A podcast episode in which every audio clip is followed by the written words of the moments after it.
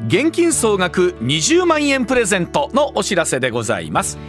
MBS ラジオ上泉雄一のエーナーでは12月4日月曜日から8日の金曜日まで日頃ご愛顧いただいている感謝を込めて現金2万円を10人の方にプレゼントいたします。こちら YouTube やポッドキャストではなくラジオとラジコの限定企画です。応募方法など詳しくは12月4日月曜日から8日金曜日までの MBS ラジオ上泉雄一のエーナーでお伝えいたします。ぜひご参加ください。ここからは石田英二さんでございます。石田さんおはようございます、はい、おはようございます。よよろしくお願いいたします。まずはこちらからです。大使館跡に弥生時代の集落説明会を開かずにマンション建設へというところでございます、え東京は千代田区一番町のイギリス大使館の跡地から弥生時代の集落跡が見つかったことが分かりました。で見つかったのは東京の三菱地所レジデンスが開発を進めている土地で縄文時代のものも含めてこれまでにた縦穴住居跡が28棟確認されたということなんですね。ただ遺跡として現地に残すことはこれ難しい見込みで調査後に埋め戻されてマンション建設が始まるということなんですがこれまあ現地説明会も開かれないということで、都心における遺跡活用の難しさ、浮き彫りになったというところいいんですか、ね。うんえいいんですいいんです。あの法的にはこれはあの逆に三菱レジデンスさんまあさすがに大手なんで、えーかなり法律にのっとって、はい。えーやらなあかんことは全部やってはるというイメージなんですけどね、うんうんあのー千代田区一番町といいますと皇居のすぐ目の前でございまして超一等地。ウルトラ一等地です。超一等地。こんなとこによく出物があったなというぐらいの土地でございまして。まあはい。もちろんこれあのイギリス大使館の跡地なんで、ん。それは出物なんですけどもマンション建てるはず。さすがあんなとこに皇居を見下ろすようなあなたそんなマンションは建てられへんでしょ。ああそっか。だからまあせいぜい20階ぐらいでしょうね。だからウルトラ一等地に20階やから一部屋なんぼいやそれもなんぼなんぼぐらいですねやろ。なんぼでしょうね。数十億でしょうなまたそんなもん。そんなん買う人がいるんあですのね、縄文時代に住んでた人はそう。後に5000年後にはい。こんなことになってるとは思いもいなかったでしょうね。と登記しといてよかった。た。そんなウルトラ一等地の開発なんですけど実はあのー家を今日はねテーマとしては家を建てる時に遺跡がで出たらという話をしたいんですけども、はあ。このここ掘ればなんか出てくるでっていうのは例えば奈良とか京都と奈良かとか行ったら出てくるでしょう。あるでしょ、はい。で例えば、えーこの辺やと、まあ、あの平城あのえーじゃああのえー NHK さんの近所馬場町あたりはそれは掘れば出てくる。あほらもうあの辺ほらもうね、府庁あたり、実はあの 鶴見緑線。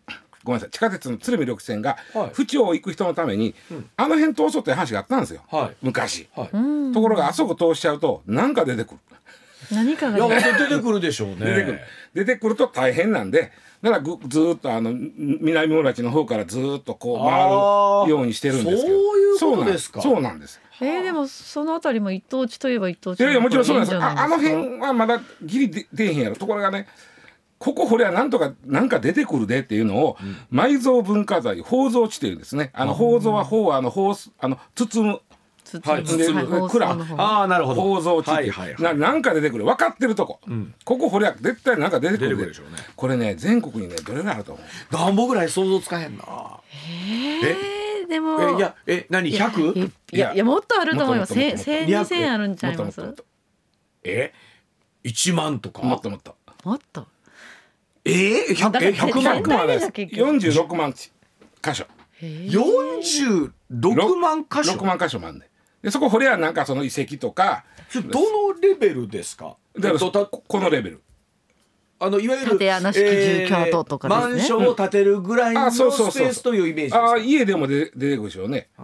後で言おう思いましたけど昔あの石原裕次郎さんが自分の家新しいの建てるんで、はい。近近所に買いはったじゃないですか。はい。ああれは確か宝蔵地だったそうですそうです。まあ、ここ掘りゃ出てくるの分かってるわけ、はいはい。でその46万箇所あって、こんなある？うん、でねそういうところをなんかまあほ掘ると言いますか、あのほほ掘り返す時って必ず2か月前に届け出なあかん。ここ掘りますよと。はい。ね。でまあ、自治体に届ける工事しますよって、ほんだら今度は教育委員会とか自治体の文化財担当者がちょちょちょちょっと話しましょうと。これどうしましょうどうしましょうと、はいはい。でまず協議しますね、はい。で、えー場合によってはちょっと掘ってみましょうかと先に。ガサッと行く前に、試し彫り。試し彫り。試し彫りはね。試し彫り。ですどういうもの出てくるやかやっぱり出ました。な出ましたと。これ狙いも出てきました。出ました、はい。やっぱりこれ出ますな。ここは構造地やから出ますなとなると今後これ工事をどう進めるか調査をどう進めるかというのをまず話し合います。例やないんやから。やっぱり出ましたやっぱり出ます。やっぱり出ます。出る出る言うてたけど。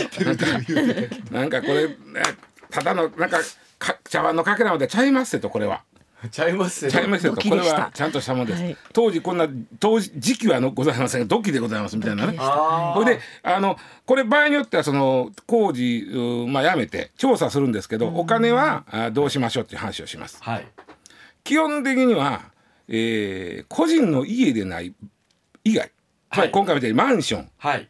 建てる付けはもう全部デベロッパーの負担です。うわきついなそういうもんなんです。で分かって掘ったでしょ？分かってたでしょ？あなたがここ構これは造地で。あれですか？すみまえっと掘りたいです言うたらそこは埋え宝蔵地ですせと言われるわけですか？ああとね、えーっと僕は実物見たことないんですけど、うん。役所に行くと、あのそういうマップがあるそうです。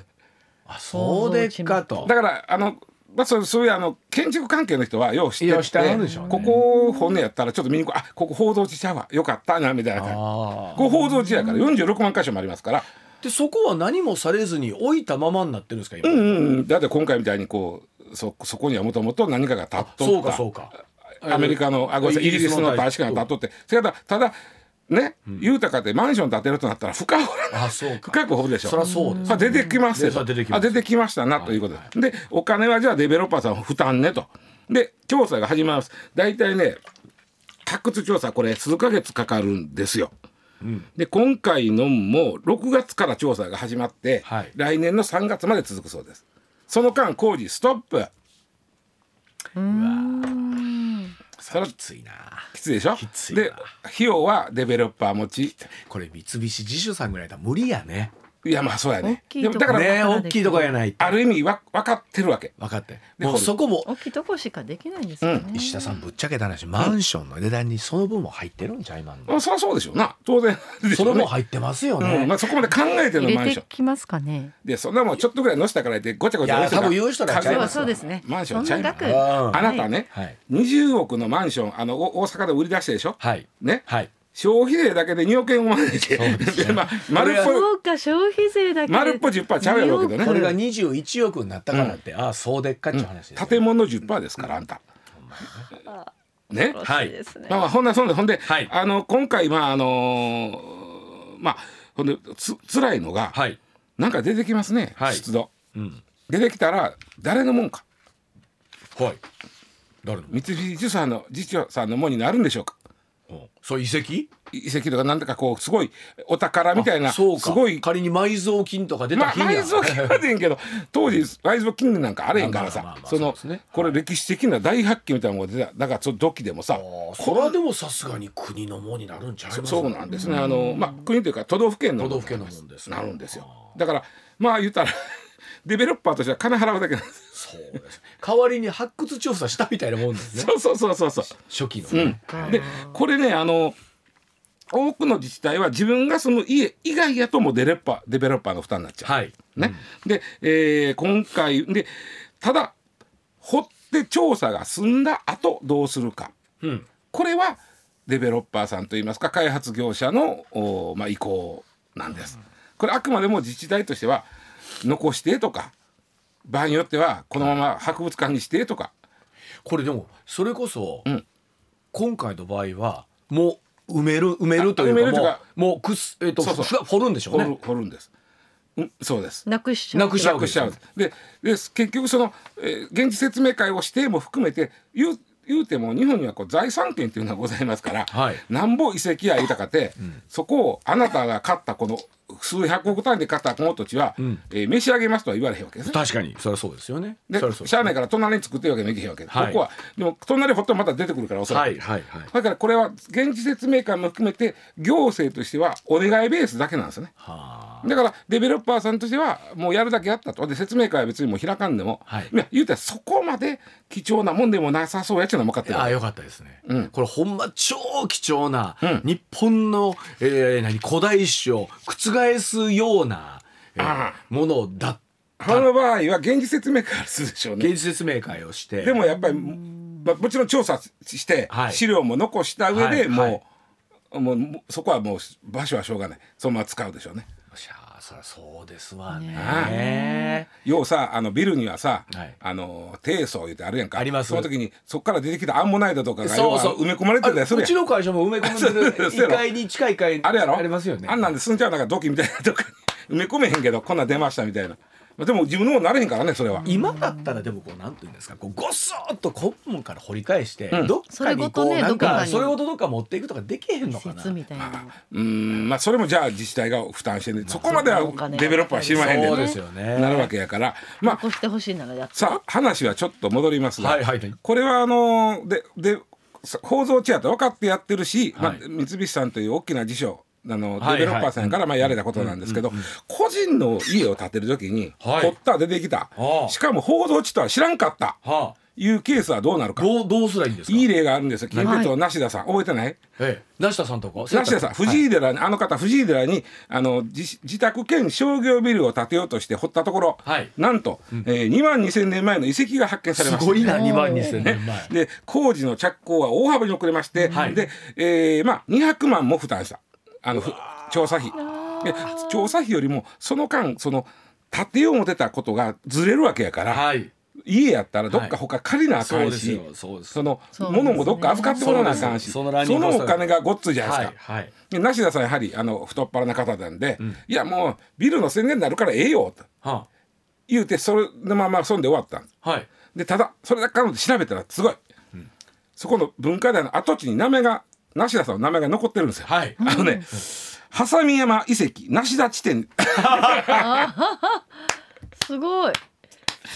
なんかあなるほど。ちゃんとあの爪痕は残しはそうそうそう。梨田さん200万出してちゃんとあの歴史に名を刻まはれます。いいですね。ね、でもう一つは、まあ、さっき言った石原裕次郎さん。はいここはねおそらく宝蔵地やと分かってたはずだ、はい。成城のお家有名なね、はい。あのおごご自宅の近所にもう新しいご自宅を作る、はい。でやったら掘ったら出てきた、はい。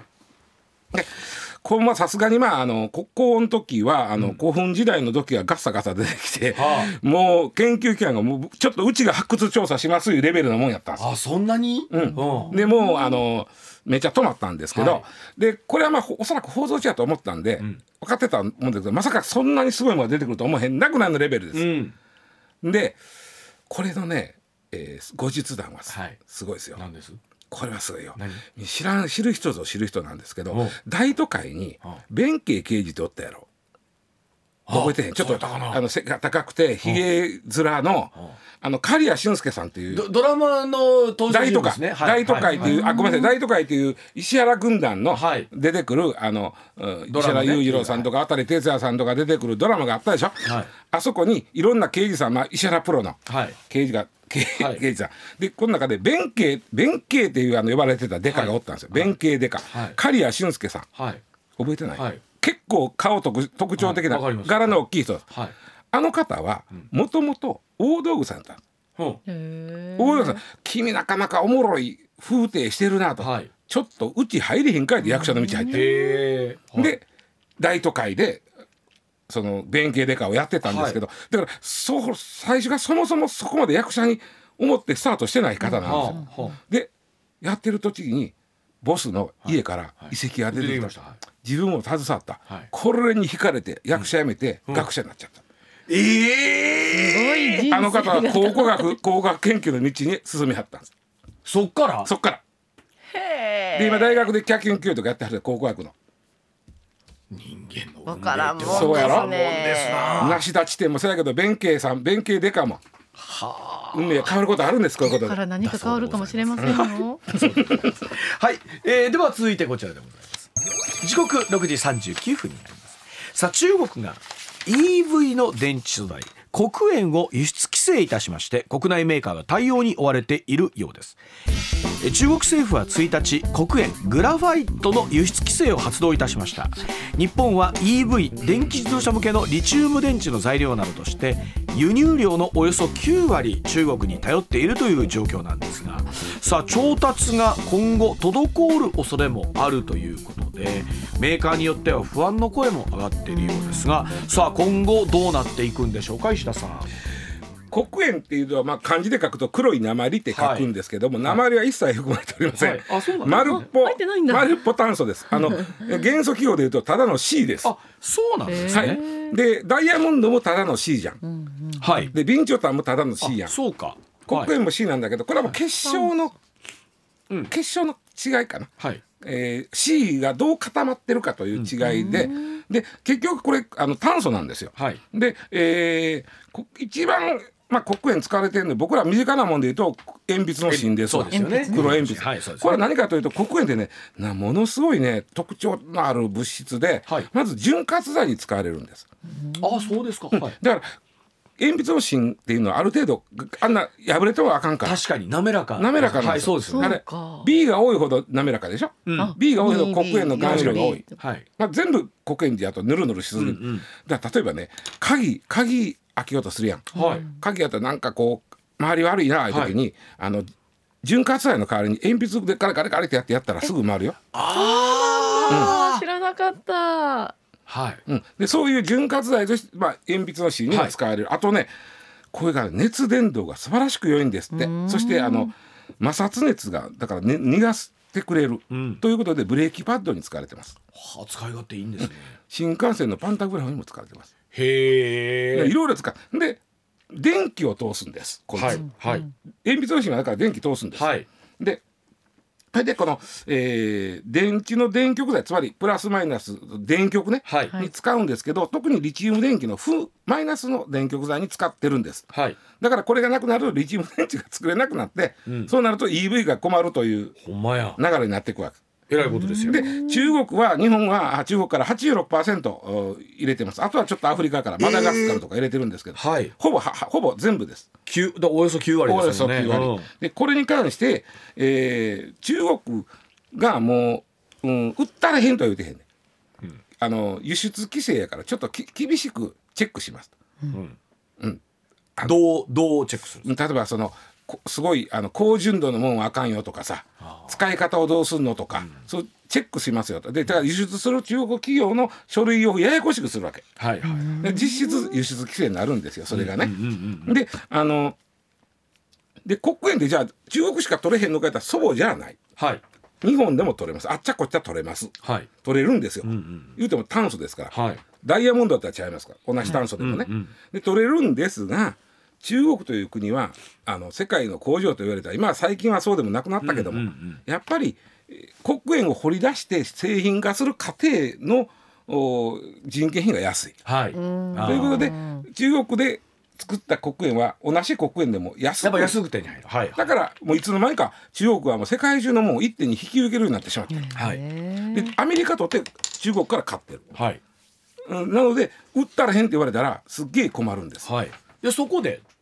いやそこでもともとまあそそこでアメリカもね、うん。そんなん言うのやったら言ってちょっとあの今ねアメリカと中国といやらしいあのつねり合いしてるんではい。とじゃあそのあ辺たり。はい、こちらで。そのアメリカが EV 優遇要件で中国材料を排除というところですさあアメリカのバイデン政権なんですが電気自動車の購入者に1台あたり最大7500ドルおよそ110万円の税額控除をする優遇措置について中国製の電池部品や、えー電池部品や、えー重要鉱物を使っている場合は対象外にするという発表をいたしました。えー EV 生産に不可欠な重要物資の調達で中国への依存度を下げましてアメリカとその同盟国による重要物資の供給網を強化する狙いということなんですが、まあ、当然これによって日本が受ける影響もある、ということですよね。あのアメリカに対するう輸出規制は日本も受けます、はい。あの同じ目だと思われてるから、はい。君ら友達やろって言われてるから。なるほど。で中国はね例えばレアアースでいうとガリウムとかゲルマニウム名前ぐらい聞いたことあるでしょ、これもあの輸出規制したんですこれはね、はい。半導体に使うんですはい。まあまあ細かいこと言いませんけど、はいはい。半導体に使うんですね。はであのまあ、太陽光パネルにも使えますわ、はい。うん。あとそうやな LED にも使うし、ん。5- 5G あのはい。携帯の基地局にも使えます、はい。はい。これ結構重要な物質、はい。これも実は世界で取れるんですけどさっき言った黒鉛と一緒で、中国は安く製品化してたんで、はい。中国がいつの間にか世界を市場を牛耳ってる、これでもえらいことですよね、うん。中国からその炭素の輸出は規制するわけでしょ、で今度アメリカアメリカで、えー中国製の部品を使ったものに関してはえー税金の向上しませんよと。どつき合い。ほいでね、はあ。そのゲルマニウムとガリウムも中国はちょっと一足国営より一足早くあの輸出規制してるわけ、はね。はあ。半導体の材料やろと、はい。でその前にアメリカが中国に半導体売ったらへんって言うわけですよ。あ、うんうんうんほんなら今度は作れませんわね。作れ、はいはい。ね、ほんだら中国あの要はね半導体の世界が今めちゃくちゃ面白くて、はいはい。うん。えーどうなって世界の半導体はね小さければ小さいほどええっていうふうになってるはい。小さい半導体を作るところが勝つ、例えば1センチ角にのシリコンの上に例えばトランジスタとかダイオードとか抵抗とかコンデンサー1センチ角にもういっぱい。ある、でそれらをつないでる線がありますね、はいはいでこの線と線の幅の小ささで競うんです。小さい半導体の方が同じ性能でも電気あんまり食わへんやん。うん。ね、それと高性能やし電気食わへんから、えーあその例えばスーパーコンピューター使うにはそっちの方がええとか、はいはいね。どうせ電気食うからね、はいはいスーパーコンピューターなんて。で線と線の幅を小さくする戦争が今起きてんの。わ、はいかる、はい。1センチ角にいろんなものが入ってそのつないでる線があって線と線の今で最初アメリカが言うたのは、最初言うたのはあの14から16ナノ以下の半導体は先端半導体言うてこれは中国に輸出してあかんと。おお全然分からへんやろ。はいまあわか,、まあ、あの わかんないですけど、はい。まあとにかくめちゃくちゃちっちゃいもんってこと最初クラスでね今ね3ナノぐらいの幅が3ナノ線と線の間が3ナノぐらいの半導体が今一番ちっこ。いちなみにい1ナノっていうのは髪の毛1本が0.1ミリなんで髪の毛1本の10分万分の1です。10万分の1よ聞いたことないですか？そんなのを作るっていい毛穴が甲子園。あははは。あのはいボールはい、はいあります。毛穴が甲子園でボール1個がはい。ナノパカプセルやったでしょ、はいあのあ細川みくるさんだからだから毛穴が甲子園や。はい。ね、毛穴の10分の1が1ナノや。あ、ごめんなさい、10万分の1が1ナノや。はいだからボール1個分言いますよね。そうや、毛穴ががあって、その10万分の1が1ナノ。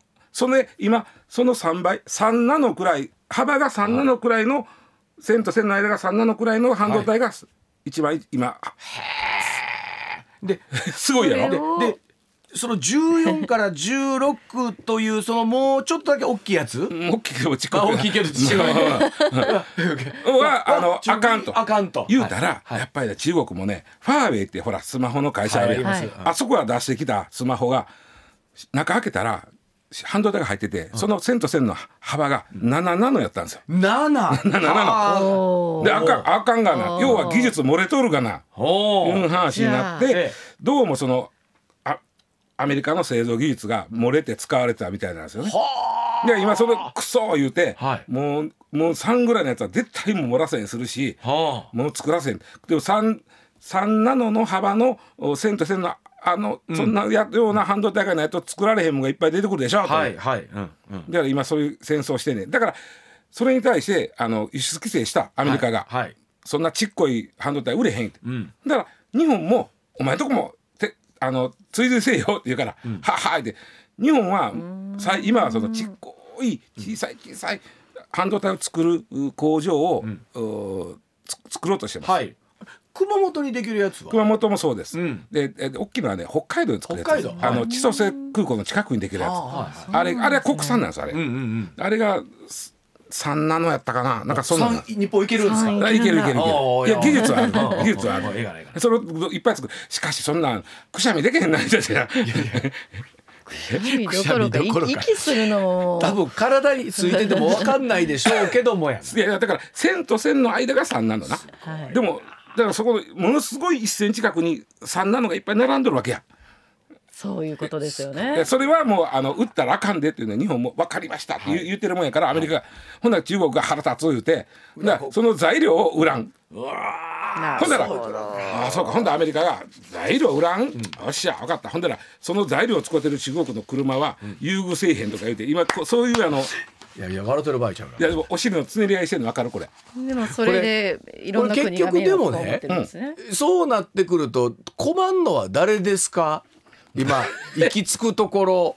えっとお僕見てるととりあえずあの我慢比べでしょ？としては、うん。最終的に今言うたね例えば黒鉛ガリウムゲルマニウムというのはものはあるわけ、うん。それを生成する時にコストが高くなっちゃう。うん。だから物があるんやったらコスト我慢なんとかせえという意味やったら、国でやりゃいいやん。そっちのが勝ちそうには思うけどね、はいですね。ただまあ高なっちゃうようなものがそうですよね。そうですでねえーユーザーの方とすると、うん。うん。えーその工場を受けられない車と、うん。工場を受けられる車やったらまあほんなん迷ってたら、うん安い方に紹介になりますわね。あの日産の今車アメリカで工あの、ええ。110万の工場を受けれてるんですけどそこにはその中国の原材料を使ったものがちょっと入ってると、うん。だから買えなあかん。それを受けようも。えあそうか。日本変えメーカーさんを変える努力をせなあかん、あそうそうそうそうそう、はいそうはい。だからそうなるとまあみんなしんどいね。よなんかこの喧嘩は。ほんまやなでかといってこれ、えーお互いにじゃあそれやめましょうと、あえーつまりもういがみ合うのはやめましょうと。輸出も規制しませんうんと。うん。とはいえ半導体の技術を、うん。これで半導体ってね、あの安保問題安全保障問問題要は兵器にかかってくる。でしょより正正確でまあ言ったら殺傷能力の高い兵器は半導体がええのがいるわけよ。でしょ？そうなってくるとこればっかりはおいそれと中国に輸出するわけにはいかないね。最初はあのバイデンさんが中国に対してこれ輸出できへんって言い出したらもう安保の話からなんですよ、ね。はい。うん。どっちかいうと、はい。その経済というよりはそのこんなもんで武器作りやってうち飲んで。ここを緩めることは普通に考えたアメリカの政権の中ではないですよね。バイデンさんであろうこれトランプさんに変わろうが。ない。ない。ないですよね。ない。となってくると必然的に国鉛はやっぱり輸出規制されたままにだからもう他でも取れんねんから、他のを他の。んであの安く。製品化してよっていう話だと思うんですよね。うちの裏にあの石炭工場を。はいわかりました。では、えーお知らせ挟んでさらに続けてまいります、上泉雄一のエーナー。MBS ラジオがお送りしています時刻6時まもなく58分になります、はい。続いてこちらでございます。携帯電話を使っての自転車罰則強化へというところです、警察庁は携帯電話を使いながらじえー自転車を運転する行為の罰則を強化いたしました、はい。えー罰則あごめんなさい。反則金納付で刑事罰を逃れる、えー交通反則通告制度青切符の対象に入れることを検討しています、まあ、現在は都道府県の公安委員会規制で禁止されていまして違反した場合は5万円以下の罰金が課せられるということなんですが警察庁は禁止規定を道路交通法にこれ格上げをいたしまして、罰則を強化するということなんですよね。あの夏ぐらいから、はあー自転車にも自転車の違反にも青切符をという話が進んでるんです。出ました。はい。あのー要はあのは罰金しかなかったら、はい。切れないんですよね結局、んうんうん。あのちなみにあの歩道で前に人歩いてるチリンチリンって抜いて抜いてって。はい。あればやったらあれいくらの罰金かあ。お金は知らない。知らんあれであれ罰金なんですよ。ダメっていうの？2万円。二万2万う円ん。抜いてってや鳴らすだけで。でもそれで2万円って取られてるの見たことあります？ないないないない。ですよね。あのーあいわゆる赤切符になるんですよ罰金なんでね、うん。であのー車でも相当なスピードオーバーしたら赤切符じゃないですか、はいはい。でそれ自転車のチリンチリンでやるってこれ赤切符やでとこれ。これ2万円罰金やで。でしかも前科つくで、こ細かい話ね、はい。罰金やねんから、罰金ことは前科つくんです罰金。あ反則金罰金。罰金やから。で5年払ってから5年経ったらその前科は消えますけど5年間あるし前科つくわけやあんまりききいらっしゃらない。だだからねそれやると警察も大変やから、うん。そう簡単に切れない。だから青切符というあの切りやすい反則金制度をうん。自転車にも使おうという動きなんですこれあね。じゃあそのあたり7時の時報の後おお伝えをしてまいりたいと思います。7時のお知らせです。さあそのあたり医者さん整理していやさっきのチリンチリンで2万円言いましたけど、うん。まあ、いろんなのがあって、例えば一番よくあるのはそのここはこの歩道は自転車が通ったらあかんのに通ってるとか。はいあの線引いてこの車道でも線引いたでしょ、はい。青い分けられ線てるとこうん。あるある。ろね。そこをは逆に向きに走るとか。はあ。違反なんですよ。うん。でそういうの全部あの今ね実はあの交通違反にえーななる自転車のそういうのって130種類ぐらいあるんですよ。まあ2人乗りもそうや。でも多分そんな意識せんと乗ってると思いますよ。そそこでのあたりがね。ね、いちいちお前罰金やってやってたら、ん。もうそはっきり言ってそれ検察も大変ですよ。だってそうそうですよね。かあのそうですよ。うんあの罰金で前科まで作ってことは検察までそうです。よ、まちゃんとあの簡易裁判所で、はあ。えーあの罰金納めなあかんわけやから。はあそんな起訴せなあかんわけ。略式起訴になるわけやから、そんなこと言い出したらもう多分もうそれだけで一日仕事ですよそうです全部。ねだからそうなんですよ。なのでかつて、えー車もそうやったけどもういろいろ違反が増えた時に、はい。例えば駐車違反で罰金っていうのもなんなのでじゃあ反則金という形で、えーやりましょうとなって、はいはい。でそれを自転車に適用する時に何をまず何からあかん?くさあそこですわ。まずすすぐ出てきたのが信号無視やったんですよ。あそれはわかりやすいね。うん。もうひねこれね自転車だからさって行っちゃったらって自転車のいう信号無視のひどさは怖いねだこれ交差点ではもう怖声をいつも車運転するあ時いやありますやっぱり。平気で来るで。あまさかという時に来ますもんね、うん。怖いです。もうすっごい着方す人おるで。でーこれ見えてないんですか？それともいやなんやろな。うん。なんやろね例えば10メー10メーター、まあ、10メーターぐらいの、まあ、7メーターぐらいの道だったらあかし無視してもええ思てんのかなあれ。でもようわからんわ。自転車を運転する方がって怖いくないですか？そんな交差点にそうそうそうそう。突っ込んでいくな。だからうんそういうことなんでしょうね、こう運転車運転してない人ほどそういうの平気でしょ、うん。あこうやばいと思うやんか、ん。今度突っ込んでくれと思う、ほいで、まあ、そういうのをおまあどれを青切符の対象にする反則金の対象にするかという議論がずーっと続いてて、なるほど。えーもう年明けにはいろいろ固まるんですけど、はい。その中にスマホを見ながらの運転も入れようってなった話ですこれ。あでスマホを注視する。これ面白いね、えー、注視、よう岸田さんが使いはりますけど、はいはいはい。えースマホを注視って言った場合に、えーな何秒以上あ。あなるほど。と思う？えー、どれぐらい？いえー。やでも1秒で何メートル進むとかそんなことを言い出すと。でも多分注視すると5秒ぐらいちゃいます？12でもそのことしたらほんまに事故りますもんね。そうやね。えっとまあ車やとねああ惜しい。2秒です。2秒。あーやっぱり操作でうん。いや電で源も2秒。開けて、うん。地図アプリを押してピュッて今いや。三三回の動作。そうじゃなくてでも地図アプリを入ったやつを、あのなんていうのホルダーみたいにカチャッと入れて、あーはいはい。運転してて、はい。えっとこれおてるかなとこう見るときあるじゃん。見ます見ます、それは2秒見たアウトです。そんなん言ったらあのなんとかイーツとか無理じゃないですか。そうだからあのホルダーに入ってあの装着してるスマホを2秒以上見て見るのもアウトです。これ石田さんまああれですけどね、うん。自動車とかと一緒で、うん。それはもう現行犯になりますよね。現行犯そうやね。現行犯。現行犯。現行犯しか無理やな。無理ですよね、あのたまたまそのいた時におまわりさんとかが2秒危ないよってそうそうそうそうそう。いうタイミングですよね、うん。シューンっていっちゃうからもう、うん。うん止められるのかな？今現時点でその注意してるのに、ん。その千葉県警なんかイヤホンしたまま運転してるあこれもなこれもねおそらくね近い将来反則の対象になると思う。これは分かりやすいやしてんねんから。そうですねでも若干わからんでもない。なんか気持ちいい曲聴きながらヒューってやりたい気持ちあはわかるけど。外の音も聞こえるイヤホンとかもありますよね。うん。だからイヤホンし持って気持ちいい運転してたら前の人のっけチリンチリンってものすごい罰金やねんこれほんあですまは。本当ほんでおまけだにスマホで操作してたら言うちたらもうゃんと子供にも教えなきゃいけないいですね。あ今。うん。はい。松川さんええこと言うた。子供にも教えなあかん。これ議論のちょっと難しいのは子供をどうするか。うん。子供に例えば反則金5,000円です7,000円ですって取るんか。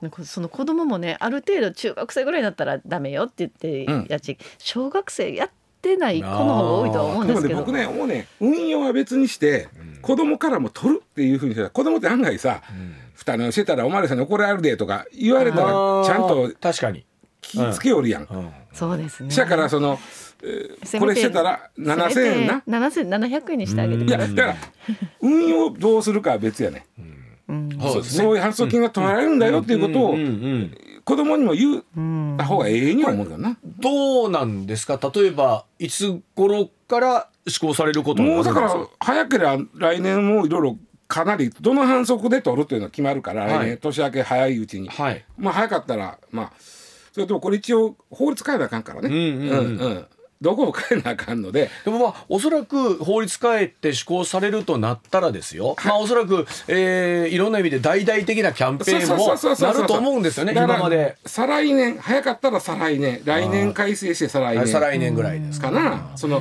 施行危ないです周知期間がいるからね。でもまあほんま言うようにあのお互いの立場になってみたらそうなんですけど怖いっちゃ怖いんですよお互いにね。最近早いぞ。早い。自転車自転車早いんです。ピューって来たり、本当それこそスマホなんかで1秒とかでも目落としたら、うん。ねあっという間にもう、何メートル進んでるかね、事故になっちゃう可能性もありますんで、はいだそうでございます。現金総額20万円プレゼントのお知らせでございます。MBS ラジオ上泉雄一のエーナーでは12月4日月曜日から8日の金曜日まで。日頃ご愛顧いただいている感謝を込めて現金2万円を10人の方にプレゼントいたします。こちら YouTube やポッドキャストではなくラジオとラジコの限定企画です。応募方法など詳しくは12月4日月曜日から8日金曜日までの MBS ラジオ上泉雄一のエーナーでお伝えいたします。ぜひご参加ください。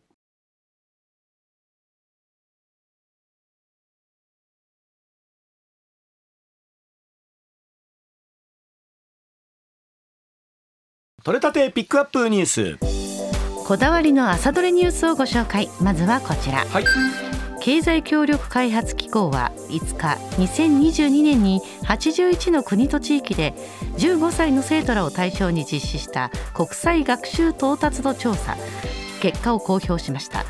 日本は読解力が前回2018年の15位から3位へと順位を上げ。はい。数学的リテラシーは6位から5位科学的リテラシーは5位から2位へと上昇するなどともに世界トップレベルを維持しました。まあ、日本の場合もですねコロナにおいてオンライン教育がオンライン授業がしっかりできたっていうところが大きいそうなんですけれども、あともう一つ読解力を上げるという意味では、えーついつい使ってしまう「やばい」とかっていう言葉あこれをいかにですね、はい。えーいろんなバリエーションでしっかりと別のことを本当ですね。置き換えるアナウンサー的なところから、はいこういうところも大事だそうで先生が教えてくれました、はい続いてはスポーツの話題。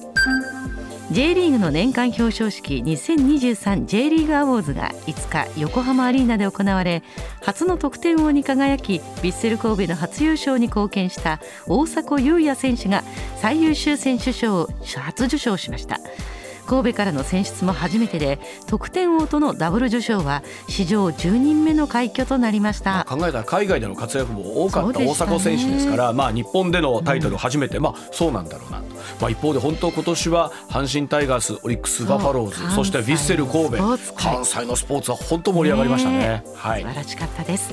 続いての話題はこちら東京都の小池百合子知事は都内に住む高校生を対象としている授業料支援について所得制限を撤廃し私立高校を含めたすべての高校で授業料を実質的に無償化する方針を明らかにしました。また学校給食費の負担軽減に取り組む考えも示していて今後具体的な制度を検討していくとされています。本当に高校教育無償化っていうのはこれ全国的な流れになっていくんでしょうかね。えーこのあたりね。そこに間に合えばいいんですけど、続いては政治の話題です。自民党派閥の政治資金パーティー券問題で安倍派からキックバックを受け裏金にしたとされる所属議員の秘書らを東京地検特捜部が任意で事情聴取していることが5日関係者への取材で分かりましたまた派閥からの還流で少なくとも数千万円を受領した所属議員がいたとみられることも判明しました。特捜部は政治資金規正法違反の疑いで捜査を行い受領額が多い議員を抽出し13日の国会閉会後一斉に聴取する見通しです。これまあ額の大小に関わらず、まあえーそのお金が記録されていないということはこれ脱税にもつながるということですから、そうですさあそのあたり含めてどんな風な捜査になっていくのかということですよね。はい。はい。続いての話題はこちらです児童手当を高校生まで拡大するのに伴い縮小する方針の扶養控除について政府の見直し案が分かりました。所得税の控除額は現行の38万円から25万円に。住民税は33万円から12万円にそれぞれ引き下げます。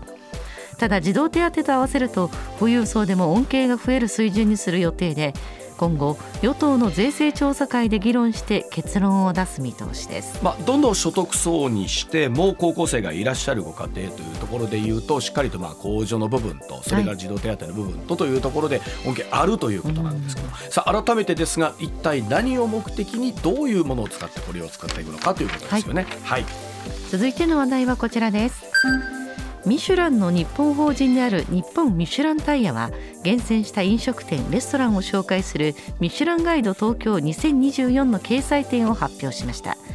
2024年度はセレクテッドレストラン枠を新設した影響で過去最多となる504件が掲載されました、はい、最高評価三つ星は昨年と同じ12点で3年ぶりの新店となる寿司店春高青の空と書いて春高が選ばれました、まあ、あの飲食店をやってらっしゃって星を取ってらっしゃるお店にしてみればここで星が増えるのか県庁寺なのかなくなるのか本当にすごい争いだそうでございますよ。我々が思っている以上に。はい、そして最後の話題はこちらです。伊藤忠商事の岡藤正弘会長は5日経営再建中の中古車販売大手ビッグモーターへの支援について我々としては何とか再生したいという気持ちだと意欲を示しました。ただ買収後に問題が再燃することなどで信用にも傷がつくリスクがあると指摘し十分な資産査定を行った上で改めて判断するとの考えを強調しました、まあ、岡藤会長おっしゃるようにいろんな側面をおっしゃってまして、まあ、もちろんあとは従業員のですね声をしっかり守ってあげたいというところ、まあ、一方でその魅力的な中古車マーケットですよね。そのこの辺りとその信用というバランスとこれをどんな風に取っていくのかというところなんですけども、はい、この方向で進んでいくんでしょうかね。はい。ではお知らせ挟んで石田英さんの登場でございます。現金総額20万円プレゼントのお知らせでございます。MBS ラジオ上泉雄一のエーナーでは12月4日月曜日から8日の金曜日まで。日頃ご愛顧いただいている感謝を込めて現金2万円を10人の方にプレゼントいたします。こちら YouTube やポッドキャストではなくラジオとラジコの限定企画です。応募方法など詳しくは12月4日月曜日から8日金曜日までの MBS ラジオ上泉雄一のエーナーでお伝えいたします。ぜひご参加ください。